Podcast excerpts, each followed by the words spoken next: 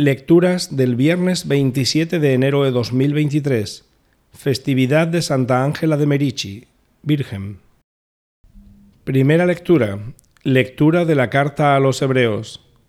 Hermanos, recordad aquellos días primeros en los que, recién iluminados, soportasteis múltiples combates y sufrimientos, unos expuestos públicamente a oprobios y malos tratos, otros solidarios de los que eran tratados así.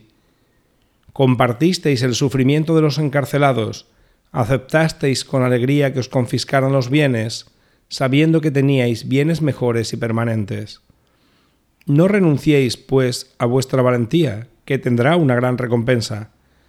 Os hace falta paciencia para cumplir la voluntad de Dios y alcanzar la promesa. Un poquito de tiempo todavía, y el que viene llegará sin retraso, mi justo vivirá por la fe, pero si se arredra, le retiraré mi favor. Pero nosotros no somos gente que se arredra para su perdición, sino hombres de fe para salvar el alma. Palabra de Dios.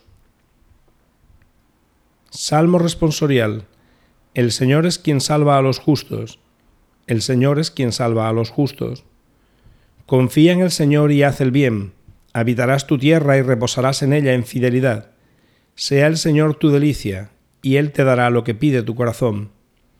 El Señor es quien salva a los justos. Encomienda tu camino al Señor, confía en Él y Él actuará. Hará tu justicia como el amanecer, tu derecho como el mediodía. El Señor es quien salva a los justos. El Señor asegura los pasos del hombre, se complace en sus caminos. Si tropieza, no caerá, porque el Señor lo tiene de la mano. El Señor es quien salva a los justos. El Señor es quien salva a los justos. Él es su alcázar en el peligro. El Señor los protege y los libra, los libra de los malvados y los salva porque se acogen a Él.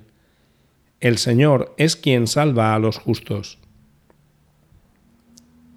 Evangelio. Lectura del Santo Evangelio según San Marcos. En aquel tiempo Jesús decía al gentío, el reino de Dios se parece a un hombre que echa semilla en la tierra. Él duerme de noche y se levanta de mañana. La semilla germina y va creciendo sin que él sepa cómo. La tierra va produciendo frutos sola.